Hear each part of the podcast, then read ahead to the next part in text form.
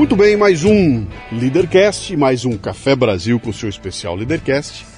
Eu sempre começo contando como é que a pessoa veio parar aqui, né? E nesse caso aqui é bastante interessante, porque sempre que eu encontro na mídia pessoas que não dizem o que os outros querem ouvir, mas dizem aquilo que tem que ser dito com personalidade, com, sabe, com assertividade, eu fico fascinado, né? E no caso dessa convidada de hoje aqui foi exatamente assim. Eu vi ela participando de vários, é, vários programas, vi ela. E, e ali vai e não tem papas na língua, né? Falei, cara, que legal. E o tema que ela é, atua é um tema que para mim é muito caro. Eu falei, cara, eu vou tentar um contato com ela. Fiz um contato por tweet. E ela foi exatamente igual no tweet como é na televisão, né? Porque eu falei para ela, olha, eu queria conversar com você, não sei o que. Ela respondeu o tweet dizendo assim, eu falo sobre educação, ponto. falei, pô, mas é exatamente isso. E a gente conversou um bom, bom bocado. E agora deu certo. Então está aqui comigo. Eu sempre começo o programa com três perguntas, né? Uhum. São as únicas que eu exijo que você seja. Tá? Você tem que ir na linha. Depois você uhum. pode inventar uma outra. Essas três não, tá? Seu nome, sua idade e o que, que você faz. A idade, eu, mulheres eu até deixo mais flexível, mas seu nome, sua idade e o que, que você faz. É, meu nome é Ilona Beth Guerrazi, eu tenho mais nomes do que isso, mas esse é o meu nome profissional. É, eu tenho 56 anos e eu sou consultora uh, de política educacional. Né? É, é, o que eu estudo há já há bastante tempo e depois eu posso explicar que tipo de coisa eu andei fazendo nos últimos anos. Ótimo. Nasceu onde? Eu nasci no Rio de Janeiro. Carioca? Sim, carioca de Copacabana. Até, até uns 15 anos. Depois eu vim morar em São Paulo e depois eu voltei para o Rio e fiz faculdade lá. Tá. Essa ideia da educação, como é que isso aparece na tua, na Como é que você chega? Como é que troma na tua vida? Era assim, quero ser professora quando crescer? Como é que é? Na verdade eu queria, tá? Eu queria ser professora. É, na época de fazer vestibular, é, eu estava querendo estudar pedagogia. Minha mãe falou que você é doida, você é professor ridícula de esperar marido, de, de jeito nenhum. Aí eu também gostava muito de biologia, de química na escola tal. Aí resolvi fazer nutrição, que também, enfim, é, não tinha muita orientação, né? É, e aí acabou que eu, por acaso, fui tra trabalhar na iniciativa privada, em banco, não sei o quê, fiz um, aprendi bastante coisa sobre gestão, foi bem interessante. Aliás, eu acho que a minha carreira é bastante interessante, bastante eclética. E, mas, mas eu tinha uma coisa, é, um desejo interno que eu nunca conseguia realizar, que era fazer trabalho voluntário, ajudar as pessoas, que era a razão pela qual eu queria ter sido pedagoga e depois nutricionista, etc. Mas só de olhar, quando eu fiz faculdade, eu olhava para o setor público, me deu um, um pavor, um nojo, uma indignação tão grande que eu falei, nunca vou trabalhar no setor público, veja bem. Uhum. Aí é, eu eu estava trabalhando na, num banco, no, na iniciativa privada, e aí surgiu a oportunidade de trabalhar é, na fundação do Jorge Paulo Lema, na primeira, na, que era a Fundação Estudar. E aí eu, eu pensei que eu poderia juntar as duas coisas, que era ter um trabalho que eu gostasse, interessante, é, numa instituição ou cercada de pessoas inteligentes, porque isso no Brasil também é uma questão, né? É, você trabalhar com pessoas inteligentes Sim. é raridade e é uma super sorte. E também nessa área de filantropia, de educação, que era uma coisa que lá atrás, né, quando eu era mais jovenzinha, eu queria ter feito. Então foi bem, bem interessante. Foi uhum. um trabalho que eu fiz durante 16 anos e, e gostei muito. Você falou que você trabalhou no setor privado, em banco? Sim. Você trabalhou em banco, né? Uhum. E daí você mudou para... Sim, aí como eu estava nessa área do mercado financeiro, Sim. aí eu acabei meio que esbarrando no Jorge Paulo, digamos assim, entendeu? Sim. Aí, é... Mas você foi trabalhar num lugar que não tinha nada a ver com o mercado financeiro. Não, não tinha, né? A gente tem que trabalhar, né? Então, deixa eu te, deixa eu te especular um pouquinho, que esse é o meu interesse no programa, uhum. né? Essa virada de chave, sabe? Quer dizer, você está uhum. construindo uma carreira dentro do mercado financeiro, a gente sabe que ali tem tem seus padrões, quem está lá dentro, tá, você está trabalhando com, com, números, com uma coisa que bota na planilha, um mais um dá dois, e se não der dois dá problema, né? E de repente você vai para um lugar que saiu das exatas e foi para as humanas, né? Essa virada de chave aí, como é que como é que como é que vem a decisão primeiro e segundo como é que isso pega você quando você entra num ambiente ah, totalmente decisão, diferenciado? A decisão é um pouco de acaso, é você ver uma oportunidade muito bacana e falar, nossa, isso deve ser legal, vou tentar. Uhum. E a outra é você ter preparo. né? Sim. Então, assim, preparo emocional, preparo cognitivo, preparo de conteúdo. Na área de educação, quando eu fiz essa transição, né? Então, a primeira coisa que eu tive que fazer, por exemplo, é que a questão que estava acontecendo ali na Fundação Estudar, ela estava sendo transferida do Rio para São Paulo e era uma fundação, estrito senso. A primeira coisa que eu tive que estudar foi direito fundacional. Né? Eu não, não entendia nada desse assunto, tive que estudar para poder interagir com o Ministério Público, para poder fazer o que o Ministério Público exigia que a gente fizesse para mudar de, de lugar, etc e tal, continuar funcionando e, e tal. Então eu também tive um, um, um, período importante nesse início que foi estudar é, as questões das entidades sem fins lucrativas e tal, tá? Depois, uh, mais uns anos para frente, é, foi, foi, foi engraçado, né? Porque eu fui. É, eram, são, são, três sócios grandes, né? três sócios mais restritos, digamos assim, agora aumentou um pouco mais, mas era o Jorge Paulo, Beto, Marcel, cada um começou a abrir sua, sua, sua fundação. Aí é, o Marcel abriu a dele, não deu certo a primeira gestora, aí eu falei, ah, não, deixa eu fazer também, já estou fazendo aqui uma. Porque a Fundação Estudar não é muito filantropia, entendeu? Assim, uhum. é, é uma é meio que um investimento em, em, talentos que depois vão te ajudar de alguma maneira, Sim. né? E, e aí a fundação do Marcel era mais nessa linha, que era de pegar os meninos mais bem pobres e, e dar uma oportunidade educacional para eles. Eu gostei muito de fazer esse trabalho. E aí um, um, dia o Jorge Paulo me chama, assim, uma manhã, me chama, e fala assim, ah, você já está arrancando dinheiro dos meus sócios, vem arrancar de mim também, eu estou abrindo a minha fundação, você quer dirigir? Eu falei, não se diz não para uma oferta dessa, né? Foi quando ele abriu a Fundação Lema. E aí, aí essa me fez estudar pra caramba. Isso foi em 2001 para 2002, mais ou menos, deve ter sido em dezembro, mais ou menos 2001. Eu tive que começar a estudar política educacional sem parar, uhum. né? Porque assim, o medo que eu tinha de falar besteira em público era brutal. Então, comecei a estudar, estudar, estudar. E era assim, a minha lógica sempre foi uma lógica de gestão, né? Eu tenho que gerir este negócio aqui, né? Qual é o business plan, né, Sim. no negócio? Ah, você tem que entender de política educacional. Aí eu fui estudar, né? Sim. Então, é, é, assim, eu não vejo nada muito diferente. O que é legal, o que eu agradeço até muito a Deus, foi assim, as oportunidades incríveis que eu tive na vida. E eu olhava para ela e falava, putz, vou, né? Uhum. Que foi o que aconteceu agora no governo federal, sim, sim. né? É, caramba, vou respirar fundo, um, pensa conta até 10, ah, vou, né? Sim. Então, eu acho que é isso. E, e aí eu é, né, faço uma recomendação. Seja uma pessoa estudiosa, seja uma pessoa aplicada, é, vá fundo naqueles temas que são do seu interesse e outros que não, né? É, procure entender o que, que o mundo está fazendo. É, naquele determinado setor, etc e tal, ou procure saber, não, mesmo que não seja o seu setor, mas leia muito, seja uma pessoa informada, porque senão a oportunidade passa e um, você nem percebe que é uma oportunidade, dois, você não tem coragem de, de pular nela, né? No famoso cavalo selado, né? Prepare-se, a oportunidade vai aparecer e quando você pega a oportunidade preparado, as pessoas chamam de sorte. Quem olha de fora fala assim, pô, mas é. que sorte que ela tem, né, cara? Caiu tudo no colo dela. Ninguém. É, é bem característica nossa aqui, né? É. Mas que legal. Então você começa. A... Quando você começou a, a estudar política educacional, que, que, tá fascinante a nossa conversa aqui para começo de conversa, tá? Porque toda vez que eu vou conversar com alguém que é o educador, ele vem das era um professor que se formou em educação, aprendeu a, a, ensinar e tudo mais, mas esse lado da gestão, do business, do business plan, de dar resultado, isso muito raramente acontece. É, é muito raro acontecer. E no teu caso é o contrário, você vem com, essa, com esse preparo, agora eu vou pegar a educação. Né? Quando você mergulha no estudo de política educacional, ah, aquilo te assustou aquilo foi um desafio. Quando você olhou a questão da essa disciplina política educacional, o, o que, que foi que bateu na tua cabeça quando você começou a estudar o assunto? Você falou, cara, esse negócio é muito mais complexo do que eu imaginei que era. Começou a perceber o Brasil, o tamanho do buraco que a gente estava.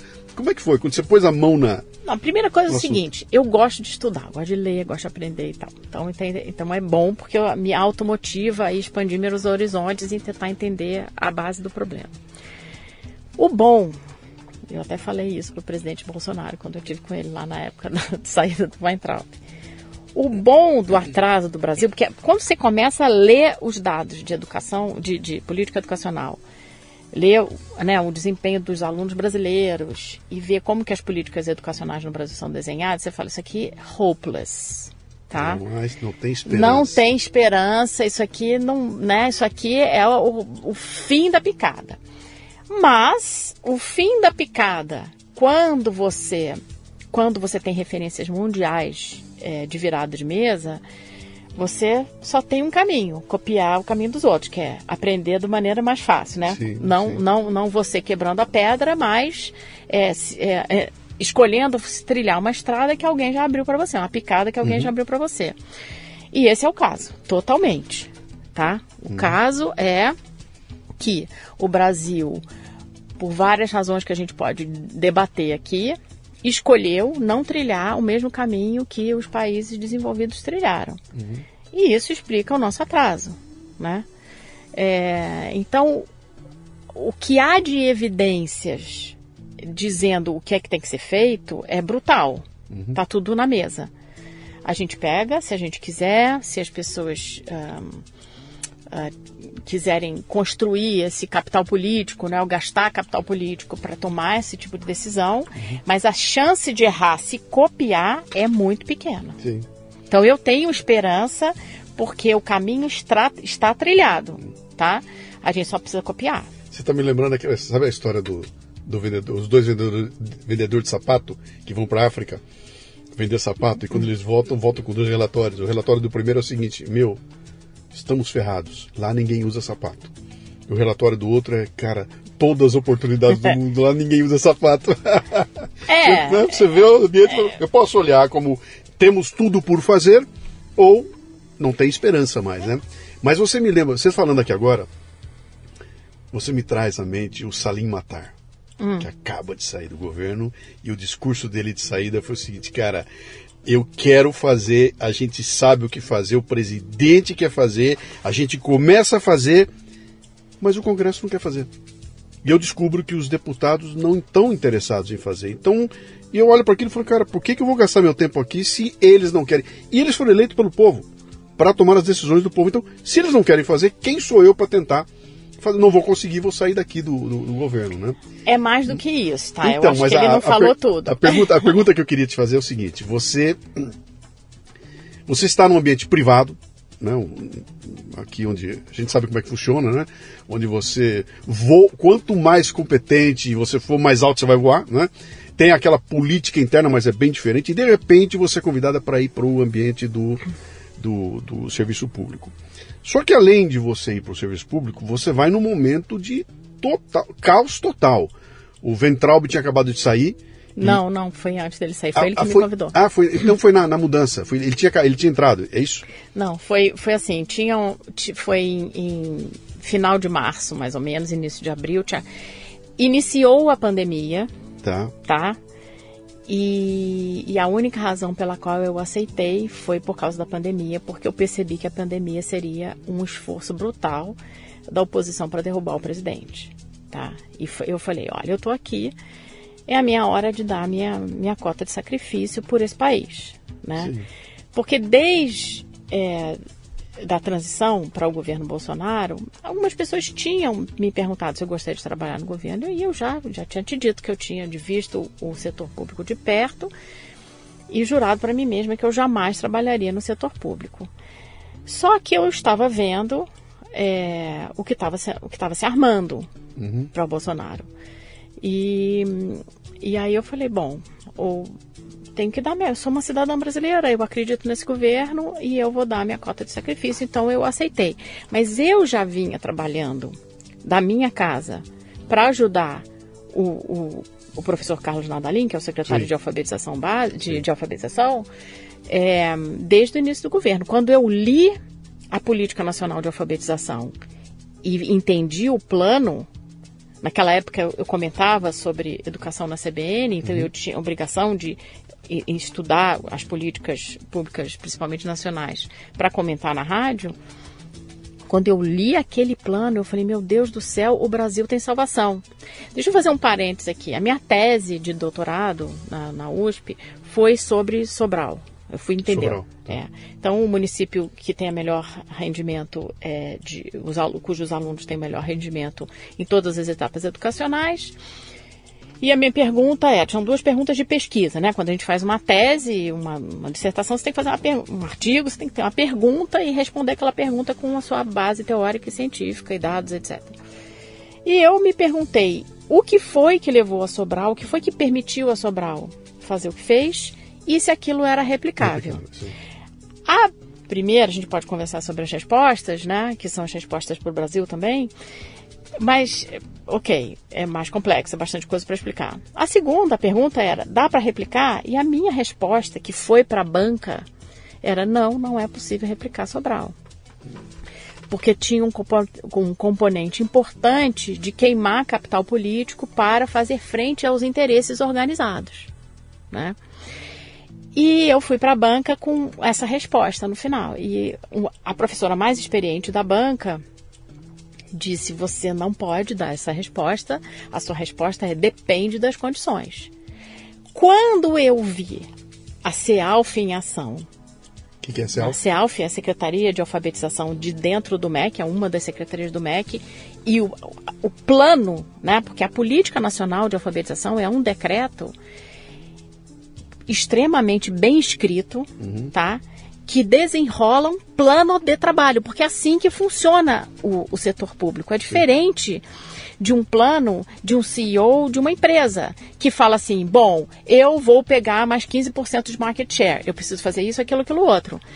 Ele não vai contar para ninguém, porque é primordial que ele não conte para ninguém. O setor público é o oposto. Uhum. Você só pode fazer aquilo que está numa normativa. Então, está escrito na Política Nacional de Alfabetização qual é o plano de trabalho da Secretaria de Alfabetização.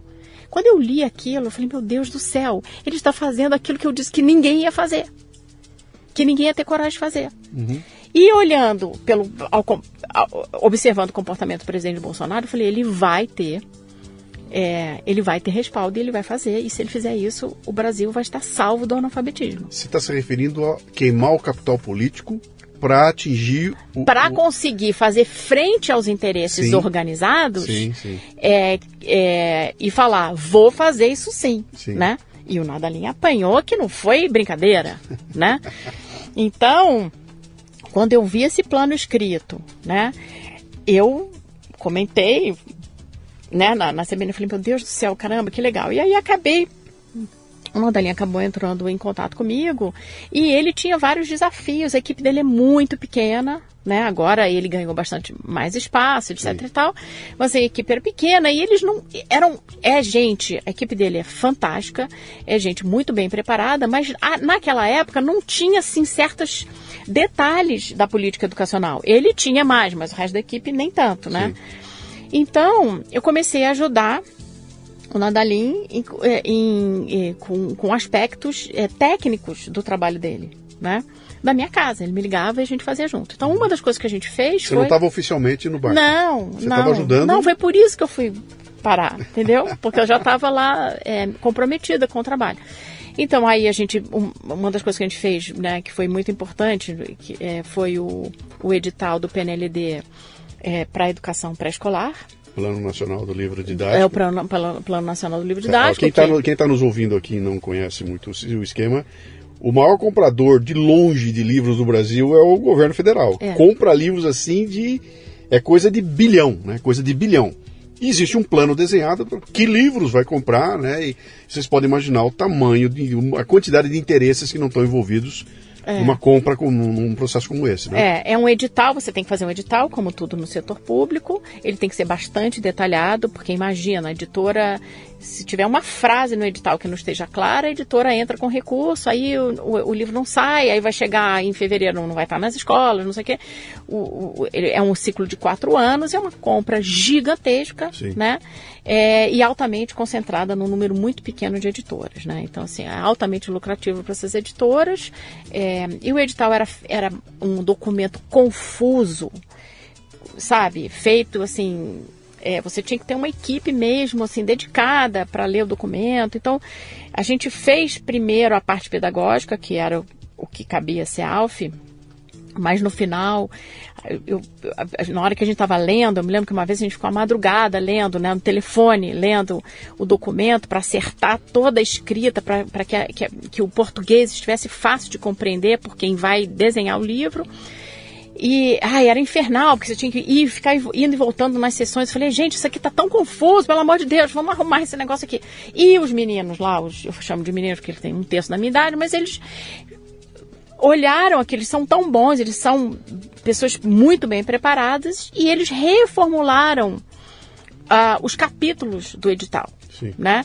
De maneira que ficasse mais simples. Então você, a editora, ela podia destacar. Então, por exemplo, você tem um capítulo que diz qual é o tipo do papel, o tipo do aerô, o tipo da capa, etc e tal. Aquilo ia para a gráfica. Né? A parte pedagógica ficava com os autores. Né? Então você podia ter o, o, edital dividido de tal forma que facilitasse a vida dos editores. A gente tentou se colocar no lugar das editoras e também se colocar no lugar das editoras menores, né? Para que aumentasse a concorrência, para que né, mais gente pudesse entrar fornecendo material de melhor qualidade é, para o governo brasileiro que, uhum. explicando, o governo federal compra assim, o governo federal diz que vai comprar, digamos assim, né? O sim. PNLD é isso. Sim, sim. Mas quem lá na ponta, ele fala, faz uma pré-seleção de material e aí na ponta os professores, coordenadores, diretores e até as equipes técnicas das secretarias vão entrar num sistema e dizer, eu quero esta coleção aqui é, e eu preciso de mil, dois mil, três mil, trinta mil livros desta coleção aqui. Uhum. Né? Mas é preciso um trabalho prévio que apresente para quem vai selecionar lá na ponta o material organizado e competitivo entre si, né? Uhum. Com, com, os mesmos tipos de capítulo, né? E tal. E aí a, a, pessoa escolhe pelo conteúdo, pelo tipo de exercício, etc. E tal. Então, nós fizemos isso. E aí deu umas questões lá no MEC, que eu prefiro não comentar, internas, e teve que se fazer uma troca no secretário de Educação Básica, e o Nadalim falou, você topa? Vem. Aí eu estava tão assustada com o que estava acontecendo, eu falei assim, é a minha hora de ser cidadã. Não, não adianta só falar, blá, blá, blá, né? É, é o seguinte, isso aqui, essa armação aqui toda, né? Tá bom, tem vírus, a gente sabe que tem, etc e tal, mas assim, os caras estão usando o oportunista, o oportunismo máximo para derrubar o presidente e eu vou dar minha contribuição. É isso que eu sei fazer, é isso que eu vou tentar fazer. Uhum. E aí eu fui e só fiquei 111 dias no MEC. a gente vai falar um pouquinho mais disso aí. Aqui o programa ele dá voltas, tá? Então quando você, de repente eu paro, hum. eu vou pescar alguma coisa que você falou, falou atrás e vou voltar, né? Curiosíssimo com o Sobral. Fala um pouquinho mais para mim de Sobral, porque eu já tratei desse assunto, já escrevi a respeito e já ouvi todo tipo de por que é, por que deixa de ser, porque o coronel, porque não sei quem, porque é mentira, porque tem o um número. O que, que você viu ali? Como é que você. Que... Ah, Sobral tem que fazer um programa só sobre isso. É, assim. é muito. É, é difícil de explicar tentar resumir ao máximo. Foi assim, eu ouvia falar em Sobral, aí eu falava, isso é fraude. Gente, isso não é possível. Município pobre desse jeito, meio do Ceará, lá no sertão, lá no semiárido. Não, não é possível. Esses números não, não é possível. Aí, eu fui convidada para escrever o novo currículo de Sobral. Quando eu visitei Sobral, a primeira vez que eu pisei em Sobral, caiu o queixo eu conversava com as pessoas, olha, eu trabalhei em, com gente, foi o que eu falei antes, com gente muito inteligente, com gente muito competente em grandes empresas, tá? A equipe técnica de Sobral foi a melhor equipe que eu trabalhei na minha vida. Eu nunca vi gente tão sabendo o que tem que fazer e tão comprometida com os resultados como eles. É uma coisa de cair o queixo. É, a sensação, eu, eu ia né, eu fiquei três anos indo para lá, né, regularmente. E toda vez que eu saía de lá, pegava o ônibus, saía da rodoviária, saía para lá, para ir para Fortaleza, para pegar o avião para voltar para casa, eu tinha a sensação daquele filme, né? Tinha um filme lá, sei lá, dos anos 70 que era o Shangri-La, né? Sim, sim. Que é, era uma terra que não existia, mas que existia, né? E que você, que ela tava, era uma ilha dentro da neve, uhum. era um paraíso dentro da neve e que, e, e que onde as pessoas não envelheciam, etc. E tal, que era uma coisa que você parecia um sonho, Aí você saía de lá e enfrentava a dura realidade. Então, assim, quando eu saía de Sobral, eu falava assim, gente, não é possível, Sobral não existe. Né? Você fica com aquela dúvida na sua cabeça, né?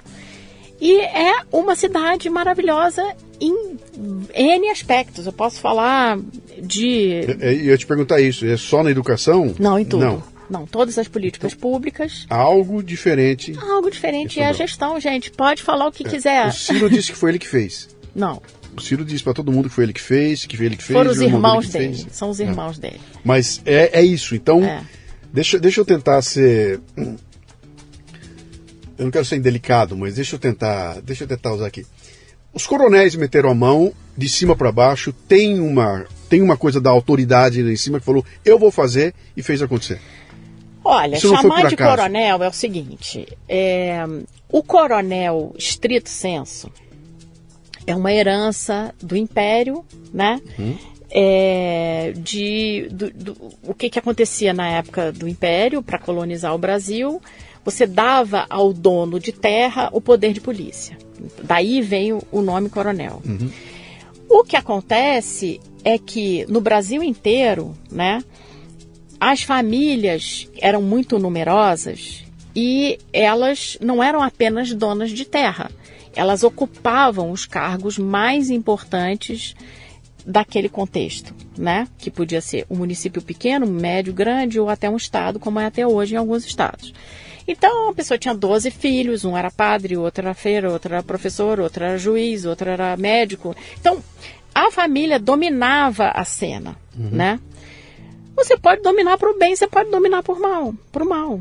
Sim. Entende? Então, o que, que aconteceu ali? Um aspecto interessante que me chamou a atenção, que só só, só eu ou qualquer pessoa que tivesse frequentado Sobral durante tanto tempo ia conseguir perceber.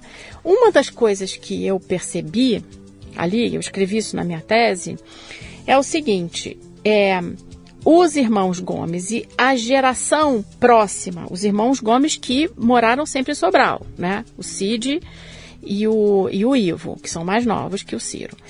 É, eles são de uma geração né? Porque eles não são prefeitos sempre, né? O pai deles foi prefeito, depois a geração passou para a geração deles.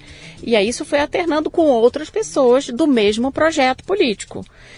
É, na, na, nesses anos todos, né? uhum. Que, que, essa mudança foi em 99, que, que o Cid oh, foi prefeito. E, e tem um continuidade. Então, mas é uma continuidade do mesmo projeto. E da onde vem esse projeto? São pessoas que estudaram no mesmo colégio, e que tinham. Uh, Sobral tinha dois colégios religiosos católicos que foram criados exatamente com esse propósito. Tinha um, um bispo importante de Sobral é, que usou o seu poder, esqueci o nome dele, é, não sei se é, eu não vou, não vou chutar, mas então esse bispo que era de lá, ele usou o seu poder para levar para a cidade dois colégios né? Abrir lá dois colégios, um para mulheres e outro para homens, uma para moças, outro para rapazes, né? Que tinham o intuito de formar lideranças. E tinha uma liderança espiritual, que é um padre, que eu acho Sim. que agora até virou deputado, que instigou neles esse senso de dever. Uhum. Né? Daí, fizeram lá o seu Fundo 2, o seu ensino médio, e depois fizeram, às vezes, o, o, final do ensino médio em Fortaleza para poder. É, era um caminho natural. Estudava na cidade, em Sobral, na sua origem, depois ia para Fortaleza para fazer o final do ensino médio, para poder prestar, prestar vestibular e, e aí fazer faculdade. Todos eles fizeram, todos uhum. eles têm muito boa formação e tinham esse compromisso com a cidade. A cidade é uma das cidades mais importantes do Ceará. Sim. Ela tem um histórico importante, ela era muito muito próxima ao porto mais importante do Ceará à época, né, que ela nasceu. Então ali tinha uma elite cozinhando ali uhum. naquela região, né?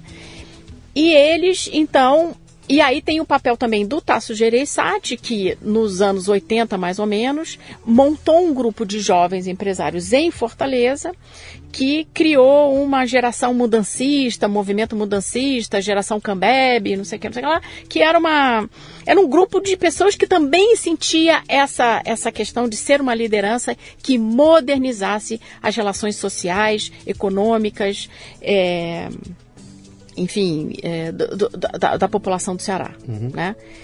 E a gestão do Ceará, qualquer um que estude isso, a gestão pública do Ceará, ela é brilhante. Né? O Estado é pobre, mas tem uma, uma regionalização dos serviços, uma, uma forma de lidar né, com, com o que é público no Ceará que é muito interessante. Uhum. Então, tem um livro sobre isso, que, que foi o início da minha tese, que se chama O Bom Governo nos Trópicos, que é bem conhecido assim, tá. pelas pessoas na área e que, que é que mostra a gestão do Tasso e do Ciro, mas o Ciro foi governador por dois anos. Uhum. Ele saiu do governo do Ceará para ser ministro da Economia do Itamar, na época que, que, do que precedeu o Plano Real, né? Então, é muito. Eles têm, por exemplo, um, um, uma central de, de pensamento estratégico no Estado que só tem doutores formados fora do Brasil, né? Então, é, é muito interessante, é um, é um, nível de conversa, é um nível de estratégia. O, os relatórios dessa equipe é, sobre o que tem que ser feito no Ceará, etc. É uma equipe independente que escreve, não importa o interesse né, do governador, olha, tem que fazer isso, temos um problema de uh, agrário, né, de, de, de, de, de uh, reforma agrária, nós temos uhum. problema uh, agrícola, nós temos problema de seca, nós temos... Esses relatórios são super técnicos e explicam os problemas do Ceará e vão à busca das melhores soluções. Uhum. Então, é, é bem complexo. Né? E como você tem uma cidade que tem um é um dos 100 municípios mais antigos do Brasil, Sobral, tem uma história profundamente ligada à nossa colonização, com uma elite pensante que quis, que tomou a decisão por essa história que eu contei, de não ser um coronel sugador. Eu, por isso que eu, não é justo chamá-los tá. de coronéis, porque o coronel lá do, do coronelismo inchado e voto, né, daquele livro famoso, é o coronel que suga, que mantém o povo na ignorância, no analfabetismo para poder sugar, humilhar e oprimir, uhum. né? E é o contrário, eles pensam oposto a isso. Né? Uhum. Então, é, eles têm a mesma história das grandes famílias que dominaram a cena, que dominam a cena do ponto de vista político, mas têm uma visão de mundo diferente uhum. de outras famílias da mesma região e do Brasil inteiro. Né? Eu já consegui entender porque você disse que é quase que não dá para replicar. Né? Porque você, você, você, prepara um caldo que vem do bispo, né? Ele vem do ah, é. bispo, vem do poder do bispo, vem da, da, da escola católica ou é, era católica, mas podia ser muçulmana, podia ser é, hindu, mas havia ali a, a, uma, uma, uma, uma, coleção de valores né, que foi estabelecida e os caras botaram e, vai ser, e cresceram com aquilo lá. Então, se você pegar essas soluções todas e levar num ambiente que não foi que não teve essa raiz, né? Que não teve essa, essa, essa, o terreno preparado como foi ali, ele não vai funcionar, não vai dar certo. Eu vi uma vez uma apresentação da, até já falei aqui várias vezes, da Viviane Sena, ela contando uma história uma vez, há muito tempo, muito tempo atrás, ela contando uma história que eles fizeram uma, uma, uma experiência de educação lá num, num, num estado do Nordeste, e ela teve uma conclusão que foi muito interessante. Ela falou o seguinte: a gente no Brasil consegue ter ilhas de produtividade que ela funcionam muito bem, mas a gente não consegue expandir. Nós não conseguimos pegar essa qualidade e fazer em quantidade. Na hora que vai para a quantidade, a coisa desanda e a gente até entende por que, que desanda. Porque aí, enquanto você está ali com, com a rédea curta e cuidando ali pertinho de você, a hora que você pega aquilo, vamos replicar, e você não tem um McDonald's com o manual pronto, que é só montar e seguir aquilo. Não, você a tem. Coisa não anda. Eu vou explicar essa história então. Vamos. Tá, já que você chamou a atenção. A Viviane Sena está se referindo a um projeto do Banco Mundial que uhum. foi desenhado pelo Banco Mundial para o governo da Bahia e que ela o Instituto Ayrton Senna teve acesso e trocou de nome, botou um nome lá daquele de corrida campeã, não sei o que, acho que chamava Escola Campeã. E uh, captou dinheiro da Fundação do Banco do Brasil, uhum. tá? À época. Eu lembro, acho que eram 13 milhões de reais em 2000.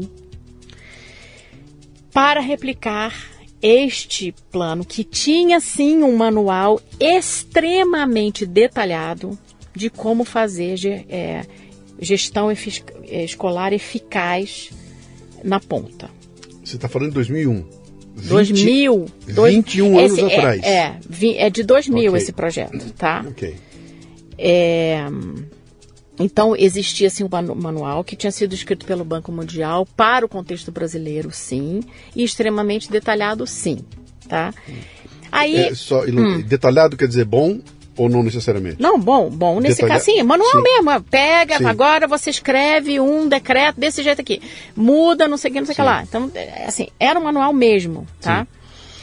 É, e aí, é, ela levou isso, ela teve esse mérito de captar o dinheiro lá com a Fundação Banco do Brasil. E eles escolheram, fizeram um- uma amostra, tinha umas condições, né? É, tipo, pegar os municípios mais relevantes de cada estado. Era para era ser, eu acho que o plano inicial, dois municípios por estado. Acabaram sendo. se- Começavam com 64, sobraram me- um pouquinho menos que isso, né? É, eu fiz, na minha tese, tem um capítulo que conta essa história e explica o que, que aconteceu. Olha que interessante. Então você tinha um grupo, porque a questão da liderança e de você replicar, você precisa ter um conjunto de crenças. Você precisa acreditar o seguinte: o brasileiro pobre merece aprender como o europeu médio, igual o meu filho. Ok. Se você acredita nisso, aí você pega o manual e fala, então deixa eu ver como é que faz, né? Se você acha que o pobre não tem que aprender, né?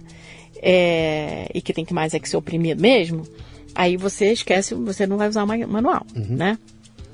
Mas o manual estava lá. Então, 64 municípios foram expostos a esse manual e a equipe que vinha junto com o projeto de ajudar a botar e, no papel as coisas que tinham que se fazer, porque é uma questão que você tem que operacionalizar aquelas ideias todas, aquelas orientações todas. E aí era um grupo de certa forma coeso, porque eram, tinham reuni- reuniões sistemáticas. A Viviane Sena tem questões, mas nesse ponto ela, é- ela usa muito a liderança dela no sentido de fazer andar alguma coisa. Né? Nesse caso, é um, é um, é era uma solução bastante interessante, que tanto é que se provou muito boa para Sobral. Então, os grupos, o, o grupo de prefeitos que estava nesse projeto, envolvidos esses 64 prefeitos, né, é, de certa forma, era coeso. Só que o município que mais se destacou foi Sobral. Né?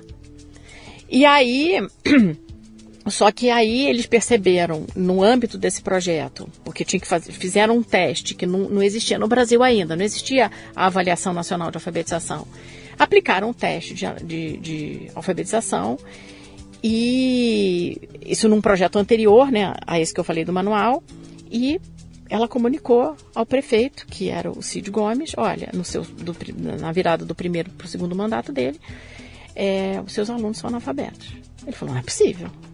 Não, como não é possível? Nós gastamos dinheiro, nós pintamos as escolas, nós arrumamos a escola, nós fizemos tudo que era necessário, tudo que a gente sabia que. Todo, mu- tudo que todo mundo falava que era para melhorar, mas a gente fez e não deu certo. Não, não deu, todo mundo analfabeto. Aí entrou o manual no segundo mandato e eles re- reestruturaram toda a sec- a secretaria fizeram.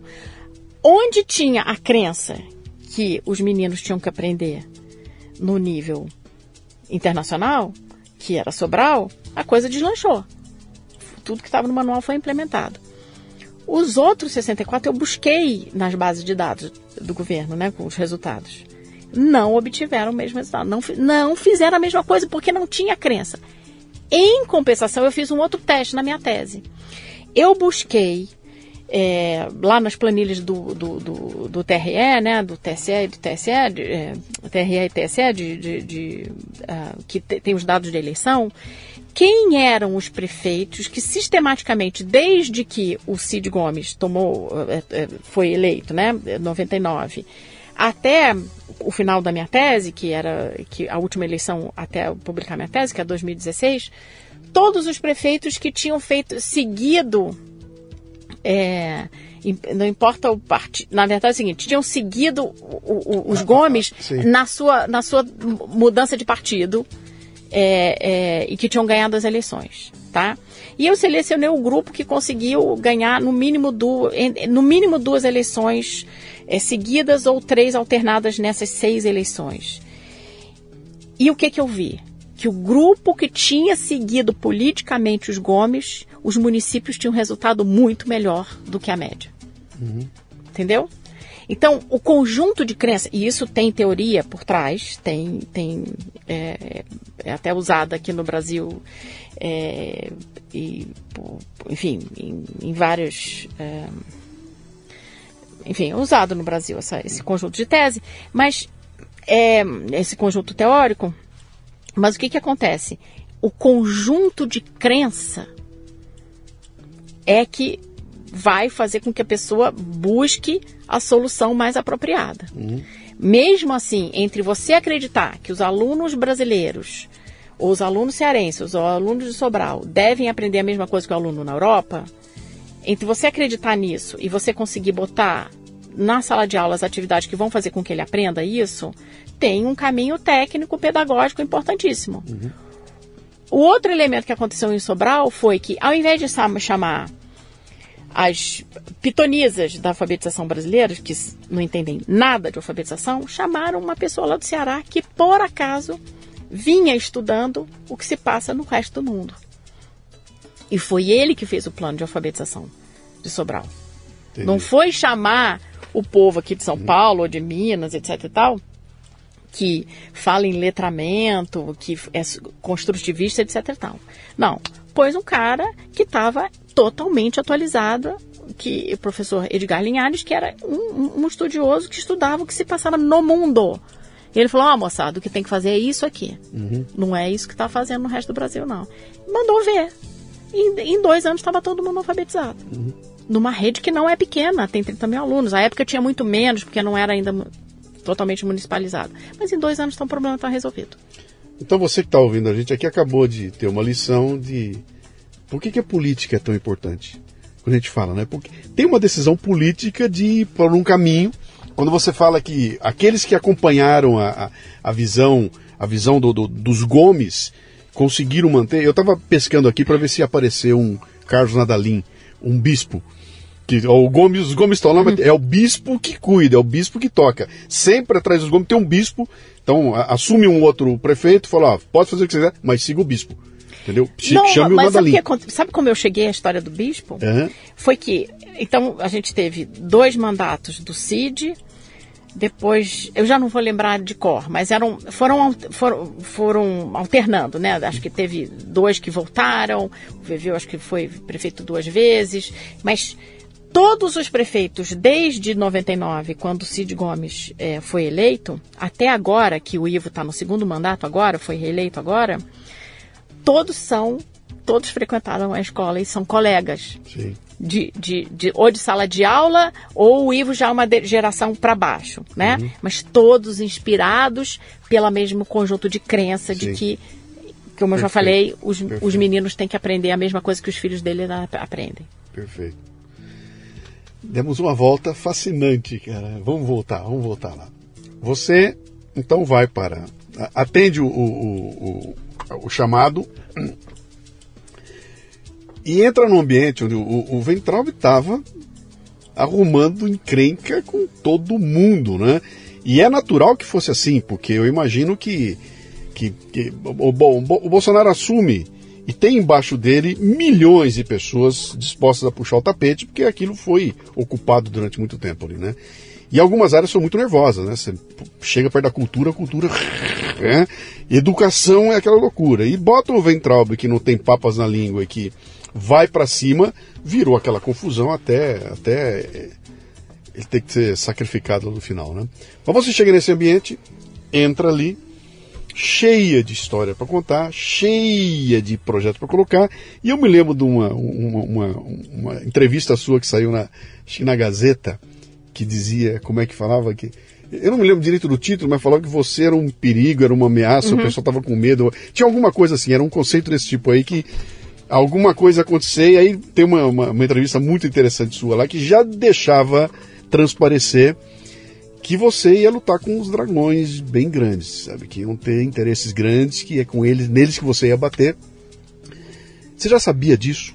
Você Não. tinha dimensão do tamanho desses dragões? Não, eu, eu tinha dimensão do tamanho do problema e de que é muito difícil você fazer coisas andarem no setor público. Porque o setor Sim. público, primeiro você tem que desenhar uma boa normativa, ter a normativa aprovada e só depois dela aprovada você pode começar a trabalhar, tá? Tá, mas esse, esse teu enfoque é o enfoque de quem eu vou desenhar um processo dentro da lei e o processo anda. Esse teu enfoque não prevê que tem alguém na ponta não deixando fazer. Entrando e falando, não vai, não pode, não pode, não pode. E aí, isso eu Não, quero não dizer, é não você- pode. Como é que as pessoas fazem? É isso, isso que volta lá no Salim Matar Uhum. e todo mundo que saiu do governo. E as pessoas têm que entender o seguinte: o custo de uma pessoa que não é da máquina ficar no governo é, é infinito, ele tende ao infinito, tá? Por quê? Porque você está lá dentro, é, que foi o meu caso, tinha gente dentro do MEC o que, que acontece? A máquina pública tem um zilhão de processos que andam a despeito do que você fizer. Sim. Os processos andam. Eles podem ser acelerados ou atrasados pelas pessoas que estão dentro do poder, conhecem a máquina e sabem como fazer um processo andar ou parar. É, então, o que, que aconteceu? Tinha gente dentro do MEC que fazia processos para me fazer perder o sono e para me atrasar a vida e me fazer é, tem, tem um, tem- dentro do MEC tem um sistema chamado SEI, né, que você tem que você vai, as coisas vão entrando, né, e aquilo para lá no seu gabinete ou para nas, nas pessoas que estão ali em volta de você. E a pessoa diz você tem que assinar isso hoje, você tem que assinar isso até tal hora, etc. Então tem, tem vigias por isso que as pessoas precisam de tanto assessor, né? Porque a máquina é gigantesca, Sim. né? Então aí tinha chuva, chuva de processo cretino na minha cabeça para não me deixar trabalhar. Porque como eu não assinava nada sem ler, né? é, eu passava horas e horas por dia lendo processo imbecil, tá? Outra coisa, legislativo, né? Que não queria que as coisas andassem bem no MEC, né? Porque estava tomada ali, inclusive, pela oposição, né? É, oposição. é, agora a gente não sabe como é que vai ser, né? Com o novo presidente, mas sob o Maia, a oposição estava nadando de braçada, estava super à vontade, né? Então eu recebi uma das coisas que eu tinha que ler, aprovar ou não aprovar, ou dar o meu parecer e assinar, né? Eram projetos de lei é, que vinham lá do legislativo, um monte de bobageira, entendeu? Só que eu tinha que ler e, e- e tinha que ver o que, que a equipe tinha escrito em termos de nota técnica para justificar a nossa, a nossa posição, a posição do MEC em relação ao projeto, porque dentro dessas notas técnicas vinha também um monte de baboseira, de gente que trabalhava enfiavam- embaixo de mim, entendeu? Sim. Então eu falava, olha, esse- esse- além de estar mal escrito, não é isso que é para escrever. Por quê? Porque você, para que você vai ficar fazendo militância e panfletagem dentro de nota técnica do MEC? Né? Então é isso. Eu falava, não escrevam isso. Você tem que escrever tecnicamente. O- qual é a posição do MEC? Isso não vai dar certo. Nós não estamos de acordo por causa disso, disso, e disso. Já existe essa lei ou não sei o quê. Entendeu? Você tem que justificar. Olha, essa lei não, não, não, não você vai dizer para o legislativo através de um formulário, olha, essa lei aqui que você está propondo já existe, essa lei aqui vai brigar com outra. Então você tem que ter uma posição técnica para aquilo tramitar ou não, né? Ou, me- ou até melhorar, olha, você está tá indo no bom caminho, esse texto precisa ser melhorado, etc. E tal. É, um- é super democrático. O problema é que as pessoas usam as ferramentas democráticas para sabotar o país. Então, assim, chuva de PL, né, de projeto de lei, é, bocó, né, atrapalha a equipe técnica. Né? Então, o que, que acontecia? O MEC perdeu completamente a capacidade de propor política pública. O MEC não tinha uma central de pesquisa, um pesquisador, nada que fizesse um levantamento, por exemplo, como é o, o uso do livro didático no Brasil, né? Não é essas pesquisas porcarias panfletárias que as universidades públicas principalmente fazem, né? Que vai lá denunciar o livro didático porque é isso, que é aquilo, que é porque é, é neoliberal, não sei o quê. Não é isso, né? Você, o MEC tem que ter uma, uma, uma- um, coletar informações, bom, vai a campo, né? Sim. E vamos descobrir, faz uma amostragem inteligente, como é utilizado o livro didático no Brasil, nas escolas Aí você segmenta do jeito que fizer. Você fa faz uma pergunta de pesquisa de política pública para responder as perguntas e subsidiar a decisão do, do policymaker, né, do uhum. fazedor de política pública. O MEC não tem essa capacidade. Quem faz essas pesquisas são as ONGs e aí entrega um relatório pronto, em geral, Sim. muito vagabundo, né? Sim. E fala, olha, faz isso aqui porque a minha pesquisa está dizendo que é bom. Né? Então, assim, é um lobby que se dá no operacional do dia a dia dentro do MEC. Como o povo sabia, o povo das ONGs sabia perfeitamente a minha posição em relação a eles, porque eu militei dentro deles durante bastante tempo, ficou difícil, né? Então, é, não dá para chamar essas pessoas para conversar. Entendeu? Dá para você chamar para tomar um chazinho lá no seu gabinete, uhum. para ser bonzinho, educadinho, simpatiquinho, tá? Mas não dá para você trazer pessoa, essas equipes para dentro para fazer um trabalho de colaboração, porque na maioria das vezes é de um nível tão baixo a produção pseudo-acadêmica dessas ONGs é de um nível tão baixo, né, que não dá para pautar a política pública. Com, com, com, pedindo a ajuda dessas pessoas. Você está me deixando desesperado.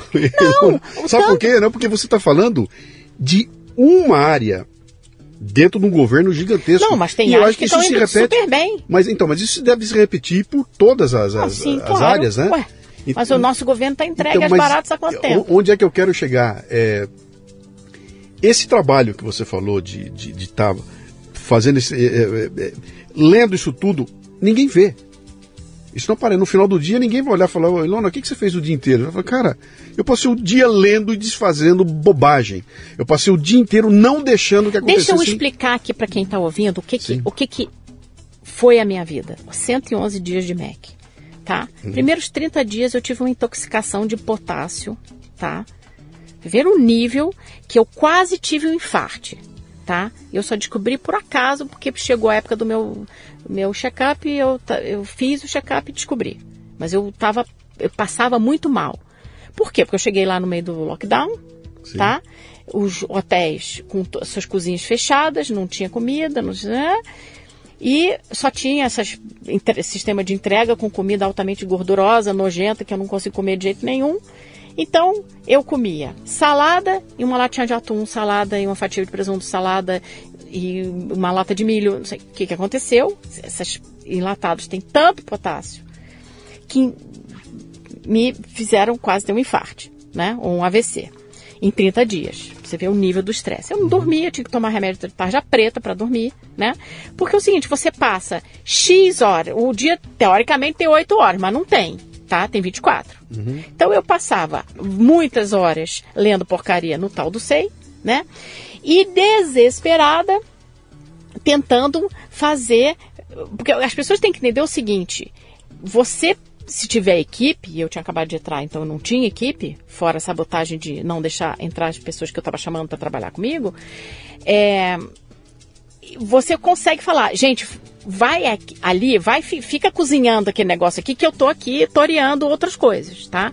Eu não tinha. Tinha que ser eu mesmo sentar para escrever muita coisa, tá? Então eu tinha que ter cabeça para fazer isso, né? Mas por outro lado, eu te passava não sei quantas horas por dia lendo processos que estavam fazendo chover na minha cabeça. Então, é, é o, o seu nível de produtividade já, por definição, é baixo, porque por essas razões que eu acabei de dizer. Sim. E as pessoas também têm que entender que a máquina é muito grande, então ela, ela tem os processos. Por exemplo, o PNLD ele tem vida própria em termos de data. Não, eu não posso falar para o PNLD que eu vou reformar ele inteirinho. Não, eu tenho que pular no vagão com ele andando, reformar o vagão por dentro e deixar, depois falar, pular para um outro, sair do trem, pular em outro vagão. Então era o tempo todo assim. Então, porque a máquina vai andando e você tem que pular, trocar aquela engrenagem, se você quiser que ela melhore, e depois pular para a próxima. O PNLD é um exemplo. Se você perde a data, é TCU na sua cabeça. Uhum. Né? Então, o, o livro tem que estar a cada quatro anos, em janeiro, final de janeiro, dentro das escolas. Se não tiver, porra, o pau come, uhum. né? E o pau come no seu CFF, CPF pessoal tá, moçada que está aqui ouvindo? Então, trabalhar no governo é só custo, se você não é da carreira. Se você é da carreira, você está protegido pela sua carreira. Né? Então é muito diferente um cargo em comissão de alguém que vem de fora do que alguém que está na carreira e também, por exemplo, conhece o sistema, conhece as engrenagens, já está num lugar que tem equipe. O MEC não tem, o MEC foi destruído por dentro tá? Então é muito difícil. Então a CEALF conseguiu se destacar, que é a Secretaria de Alfabetização do Nadalim, porque é uma secretaria nova, sem passivo. A quantidade de passivo que a Secretaria de Educação Básica tinha. Então vinha processo do TCU com 300 páginas que eu tinha que ler, entender e fazer agora você tem que fazer isso, aquilo, aquilo outro, etc. Tal. Data de reunião que você tem que cumprir com prazo, coisa que você tem que fazer que a máquina te obriga né? É infernal. Então, essas pessoas famosas que saíram do governo foi porque elas fizeram a conta. Se eu ficar aqui mais um tempo, eu vou responder processo o resto da minha vida. Uhum. Né? Não é porque a pessoa roubou, é porque ela errou uma data, é porque ela deu um, um parecer num negócio que não estava muito bem compreendido. E existe gente dentro do governo que está pronta a sabotar e a te jogar essas casquinhas de banana para sabotar o próprio governo.